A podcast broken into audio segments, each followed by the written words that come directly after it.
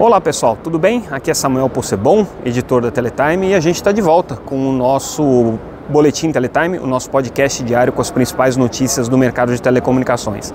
Essa semana a gente está fazendo uma cobertura diferente, a gente está fazendo a cobertura do Mobile World Congress, que acontece ao longo da semana inteira em Barcelona. É o principal evento de telecomunicações do mundo, a Teletime acompanha esse evento já desde 2005, portanto eu estou na minha 17ª edição acompanhando esse encontro. Teve um ano da pandemia que o evento não aconteceu e, portanto, a gente não estava aqui presente.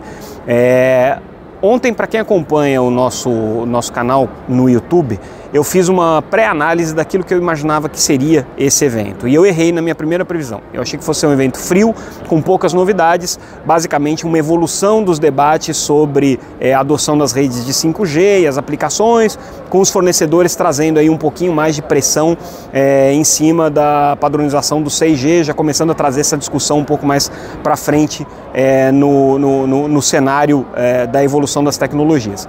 Eu errei essa previsão. Na verdade, isso tudo que eu falei está acontecendo, mas tem uma grande novidade nesse encontro que eu acho que vale a pena destacar. É um encontro em que a gente pode resumir, pelo menos até agora, né, do que a gente viu nesse primeiro dia, é, na palavra é, integração.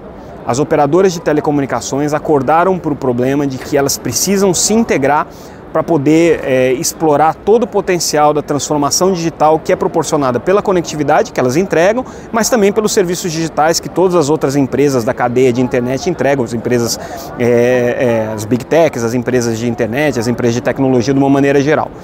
O que, que significa essa integração? Significa que todas as redes de telecomunicações precisariam funcionar de maneira orquestrada, de uma maneira única, para que os tanto os desenvolvedores de aplicações quanto os usuários das redes pudessem, através de um único ponto de acesso, é, ter acesso a todo o potencial que essa rede gera. É, quem trouxe uma visão, ou pelo menos uma figura bastante interessante para ilustrar o que seria essa transformação foi o presidente da Telefônica e também chairman da GSMA, que é a associação que organiza esse evento, o José Maria Palhete. É, o que o José Maria Palhete colocou é que ele prevê que as operadoras de telecomunicações vão fazer uma transição entre é, serem operadoras de rede, operadoras de conectividade, para serem provedoras de um supercomputador conectado. O que, que seria esse supercomputador? Seria, na verdade, todas as redes e todas as capacidades de processamento que essas redes têm, principalmente com os data centers de borda que estão sendo instalados agora para o 5G, funcionando de maneira integrada e orquestrada para que isso possa processar aplicações, possa processar serviços e dar acesso a serviços que de outra maneira não seriam é, acessíveis globalmente. Então a comparação que ele faz é entre o cloud computing e o que ele chama de earth computing, que a gente traduz aqui mais ou menos para computação global. Né? Seria uma maneira de você ter é, todas as redes funcionando como um só supercomputador para processar essas aplicações. Essa é a visão de futuro deles. Mas o que é a novidade do evento, na verdade, é que essa visão de futuro, essa previsão feita pelo chairman da, da GSMA e presidente da Telefônica, não fica só nessa futurologia vai também para uma iniciativa prática chamada Open Gateway, que foi lançada nesse evento. Então, esse Open Gateway é um esforço de padronização, é uma iniciativa de padronização é, coordenada pela GSMA, que envolve, até o momento, 21 operadores é, e que tem como propósito justamente trazer todos os operadores de telecomunicações e provavelmente os fornecedores também para esse ambiente em que você cria os padrões para que essa rede global possa funcionar. Esse esforço deles é muito parecido com o que aconteceu no final dos anos 80 do, do, milênio passado, né? começo da década de 90 do milênio passado, quando foi criada a própria GSMA. A GSMA, que é hoje a Associação Global dos Operadores de Telecomunicações, ela foi criada para padronizar é, a tecnologia móvel no sentido de que todos os operadores e todos os fornecedores pudessem ter o mesmo padrão. Até então, a telefonia móvel, nos anos 80, nos anos 90 do milênio passado, é, eram ainda uma, uma, uma, uma tecnologia muito fragmentada. Cada país tinha a sua, cada operadora tinha a sua, o celular de uma operadora não funcionava com o celular da outra e por aí vai. A GSMA surgiu para criar essa padronização, ela foi muito exitosa, então a partir do 3G é, você já começou a ver o mundo inteiro falando a mesma língua do ponto de vista tecnológico, então um celular do Brasil funciona na Europa, funciona nos Estados Unidos, é, os fornecedores trabalham com mais ou menos os mesmos é, parâmetros para o desenvolvimento das suas tecnologias, os handsets funcionam globalmente. É, e isso até esse momento, até o 5G, tem funcionado é, lindamente. Tá? É, um, é uma padronização que efetivamente funcionou. Só que para esse segundo passo que eles pretendem dar, é, você tem que ter um novo esforço. Então, essa Open Gateway, essa iniciativa, funciona mais ou menos como funcionou a GSMA lá atrás. Talvez no futuro ela até venha a se tornar uma associação como foi é, a GSMA, mas nesse momento é uma iniciativa de vários operadores, alguns fornecedores envolvidos, para desenvolver esses padrões.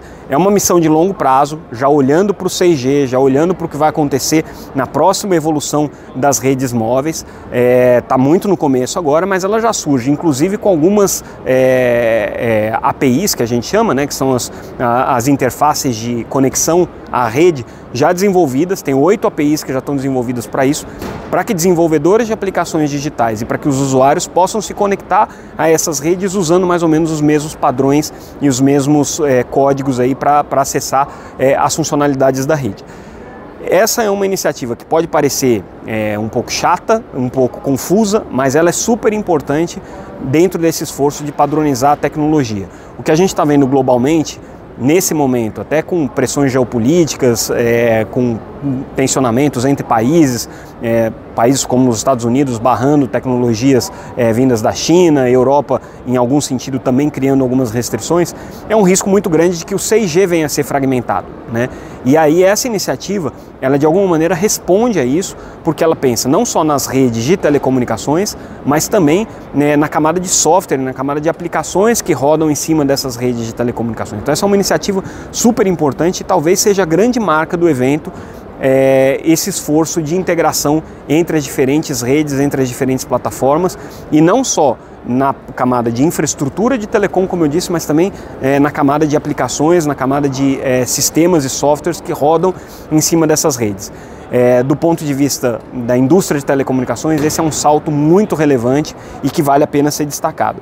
É, esse esforço na verdade, ele vem em consonância com o pleito das operadoras de telecomunicações de buscar uma fatia mais justa, vamos chamar assim, é, da, da, economia digital que está surgindo. Eles alegam que eles fazem um grande investimento em infraestrutura, é, esse investimento em infraestrutura não consegue se rentabilizar numa receita maior, é, e a economia digital, na verdade, está sendo capturada pelas empresas de internet, as empresas nativas de internet, como as big techs, Google, Facebook, Twitter, Netflix e por aí vai. Né?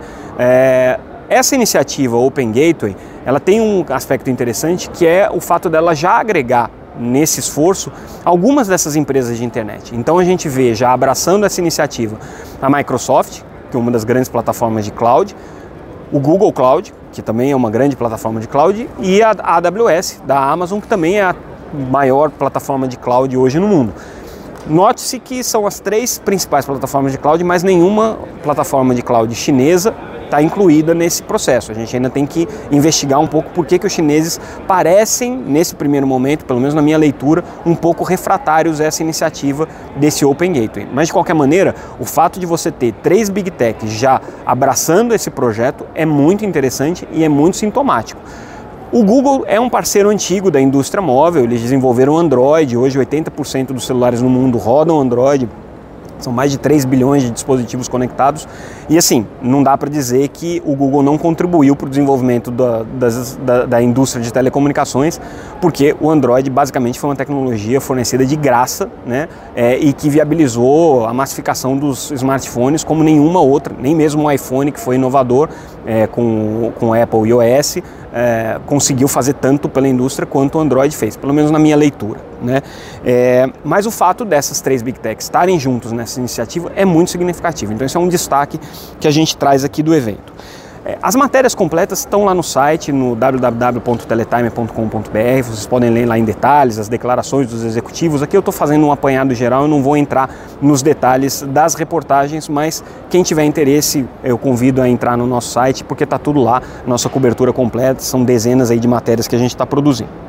Aí vamos falar um pouquinho das operadoras europeias, como é que elas estão se posicionando aqui. A gente viu uma fala é, do CEO é, da Vodafone, é, o Tim Hotchis, aliás, perdão, da Deutsche Telekom, o Tim Hotchis, é, que ele traz uma mensagem muito dura com relação à, à passividade das operadoras na Europa com relação a esse esforço de inovação. Diz ele que as empresas estão investindo pouco né, em inovação, diz que a Europa está parada em relação aos Estados Unidos, os Estados Unidos estão fazendo muito mais é, para inovação na economia digital do que a Europa, e ele conclama a indústria a se movimentar de uma maneira um pouco mais enfática nesse sentido.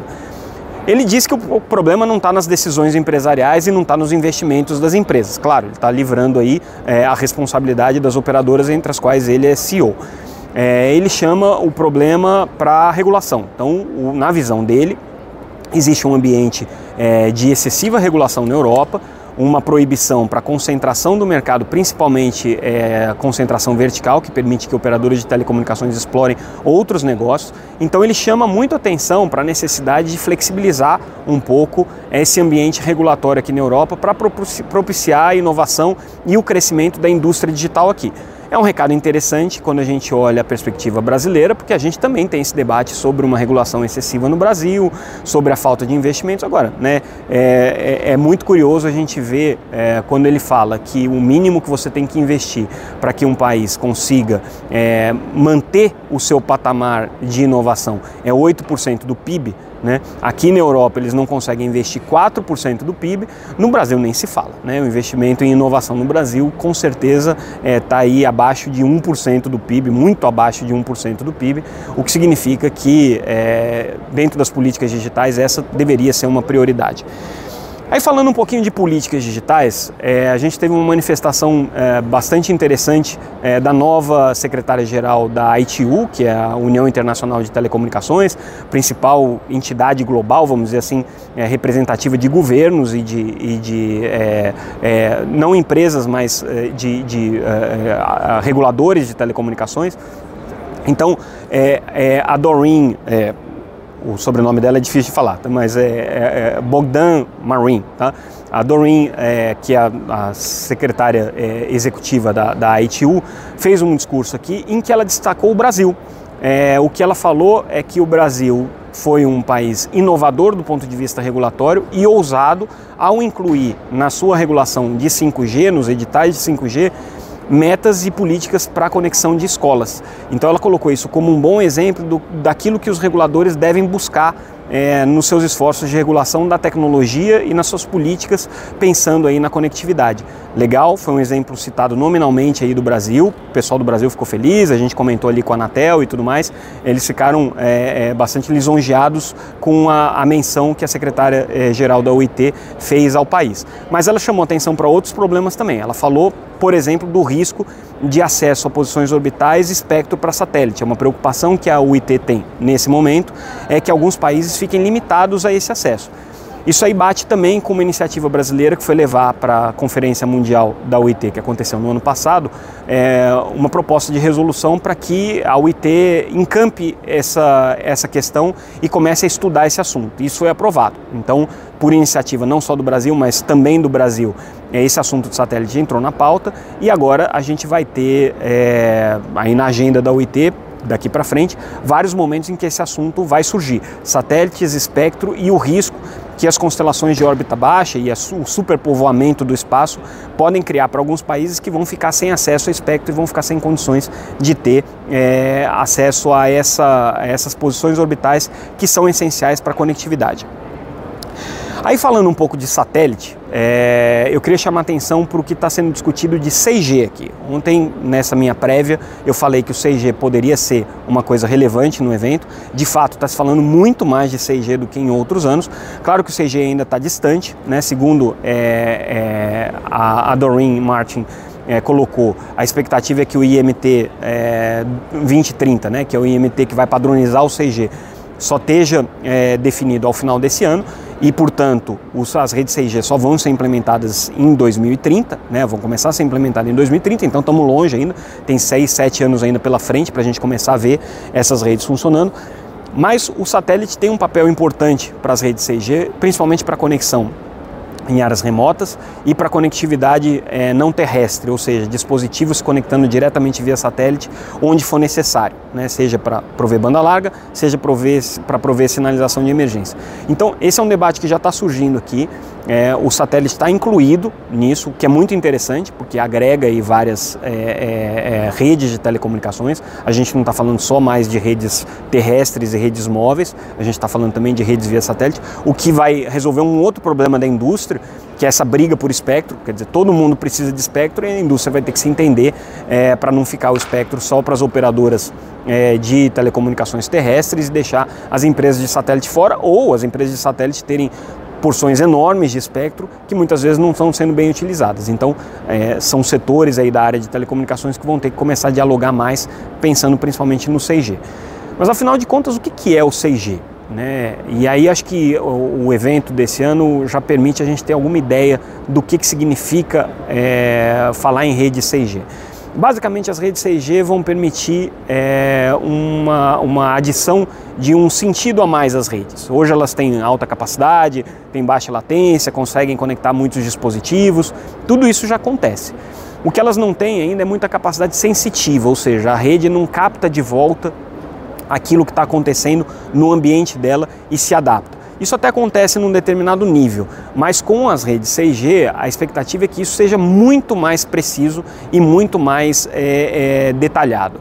Então, o que se fala, por exemplo, é você ter é, uma, uma, uma rede com capacidade de localização não mais de metros, né, como você tem hoje. O seu celular hoje consegue te localizar com uma precisão aí de alguns metros, algumas dezenas de metros, mas você vai ter isso por centímetros e tridimensionalmente. Então, você consegue saber exatamente as posições que as coisas estão no espaço e isso abre um universo aí de aplicações, principalmente no segmento corporativo.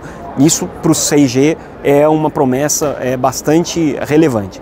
Outra promessa bastante relevante é você conseguir ter a possibilidade de replicação de mundos, vamos dizer assim. Então isso funciona para o metaverso, funciona para você criar ambientes virtuais, ambientes holográficos em que você pega determinados objetos reais e transforma eles em objetos virtuais com características muito parecidas, com comportamentos muito parecidos. As redes 6G vão permitir que isso seja feito. Só que isso tem um porém cria uma necessidade de volume de tráfego monstruoso.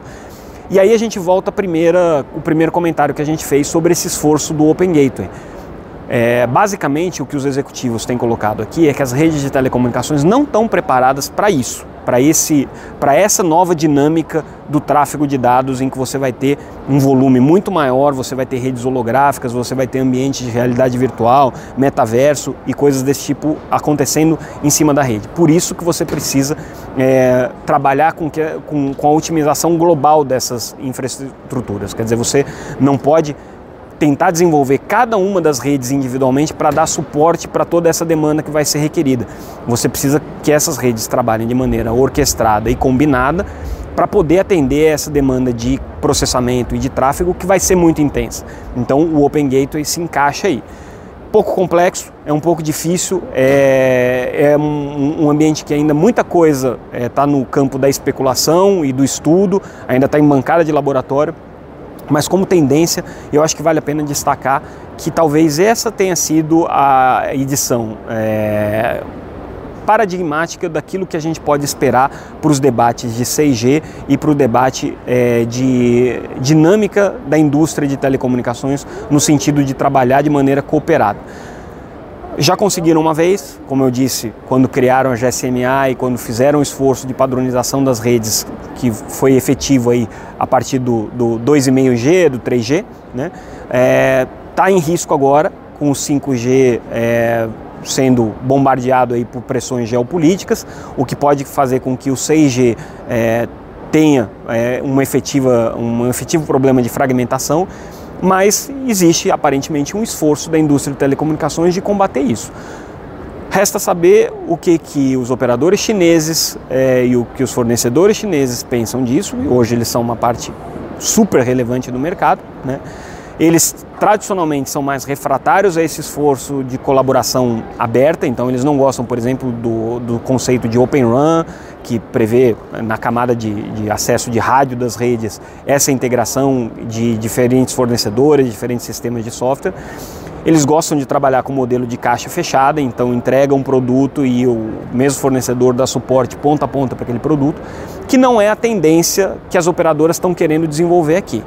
Só que do ponto de vista de custo tem sido o que viabilizou o mercado até esse momento que a gente está. vai ser a tendência para aqui para frente, a gente ainda não sabe. Esse Mobile World Congress está sendo um momento chave para a gente começar a entender esse processo. E com isso eu amarro aqui tudo que aconteceu ao longo do dia.